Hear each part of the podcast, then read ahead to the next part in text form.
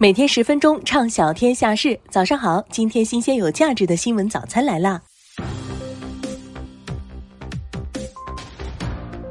十二月十二号，传染病诊治国家重点实验室主任、中国工程院院士李兰娟在采访中表示，目前奥密克戎毒株感染以无症状或轻症为主，占百分之九十五以上，大家无需恐慌。此外，李兰娟还表示，从目前的研究数据看，感染一次奥密克戎后，短时间内再次感染的概率较低，再次感染的概率也和病毒变异情况相关。病毒变异的越明显，再次感染的概率就越大。另有证据表明，即便再次感染，第二次感染的病程就会更短，症状也更轻，因此大家无需恐慌。继黄桃罐头之后，电解质水也火了。专家介绍，部分情况下，电解质水确实是需要的，但并非必需品。当出现发烧等症状时，如果能正常饮食，则无需额外补充电解质；如果整日不进食，同时排汗或严重腹泻、呕吐，则需要注意补充电解质。电解质饮品可以自己在家调配，比如煮一点绿豆汤、水果汤，熬点菜汁、番茄汤，不仅补充电解质，还能补充维生素 C，比一瓶纯电解质水更加划算，也更好喝。市面上的口罩产品五花八门，什么样的口罩才具有防疫功能？印花染色口罩能放心戴吗？业内人士表示，目前真正能达到防疫要求的口罩，只有标注五种编码的产品，分别为医用防护口罩 GB 幺九零八三杠二零幺零，医用外科口罩 YY 零四六九杠二零幺幺，一次性使用医用口罩 YY 杠 T 零九六九杠二零幺三，日常防护型口罩 GB 杠 T 二三六幺零杠二零幺六。儿童口罩 GBT 三八八八零杠二零二零，没有标注以上编码的口罩都没有达到防疫标准。此外，我国对民用口罩的染色印花相关质量也做了明确规定，要求口罩内外层色牢度不得低于三级，用以防止染料脱落对人体脸部皮肤造成的不适。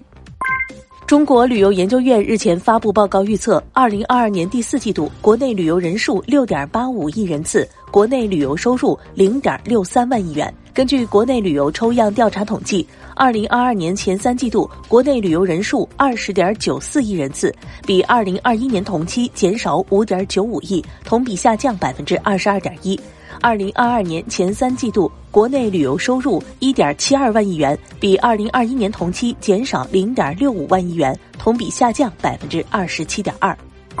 通信行程卡服务十三号零点下线。据了解，通信行程卡累计提供服务近六百亿次，有力支撑常态化疫情防控。十二号，中国电信、中国联通、中国移动相继发布通告称，按照相关法律规定，通信行程卡系统下线相关服务后，将同步删除用户行程相关全部数据，依法保障个人信息安全。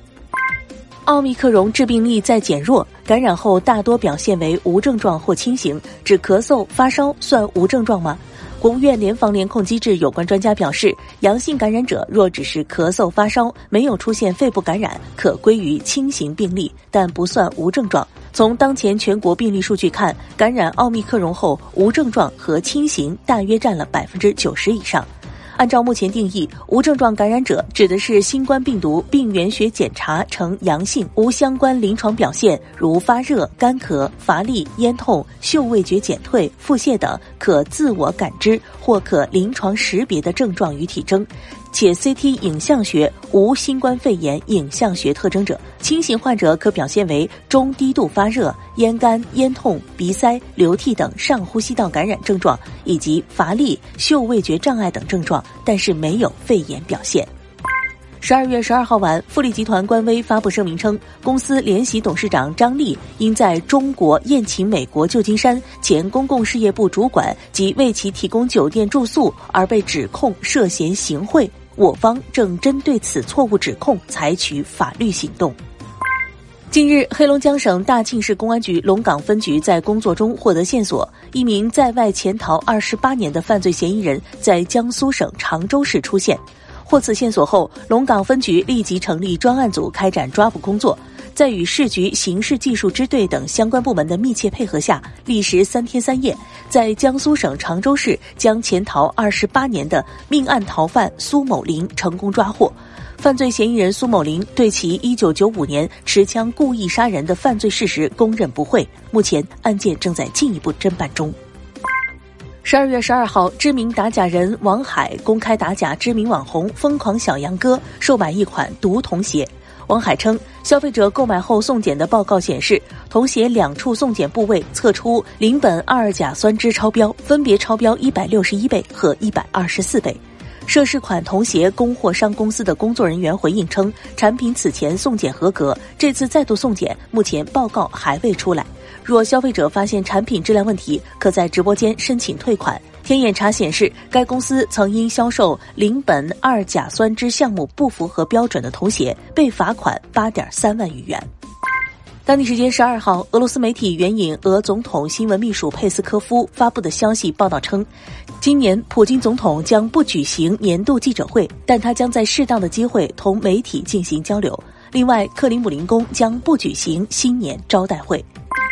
当地时间十二号，欧盟委员会主席冯德莱恩在一场新闻发布会上表示，根据国际能源机构的数据，尽管欧盟在天然气问题上已经采取了很多措施，但明年或仍将面临约三百亿立方米的天然气缺口。冯德莱恩表示，欧盟将考虑调整预算，推出新的针对能源投资领域的主权基金。冯德莱恩未明确该基金设立是否需要进一步增加欧盟共同债务。仅表示，欧盟现有基金规模需要通过其他途径扩大。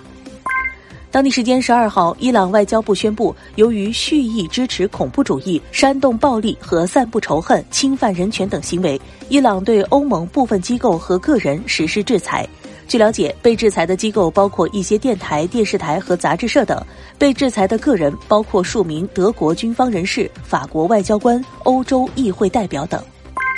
当地时间十二号，阿富汗首都喀布尔的一个酒店发生枪战。居住在酒店内的中国旅客告诉总台记者，袭击者进入了楼内。该酒店共有十层，除了客房，还设有中餐馆、超市。目前袭击者身份不明，更多信息仍在更新中。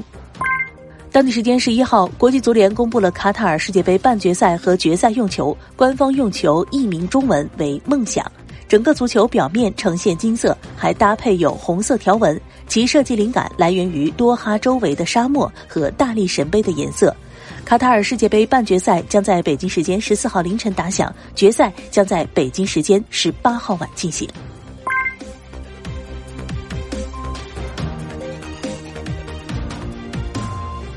好了，以上就是今天十分钟新闻早餐的全部内容。本节目由喜马拉雅和厅堂 FM 联合出品，由子涵为您播报。欢迎您搜索订阅十分钟新闻早餐和厅堂 FM。明天见。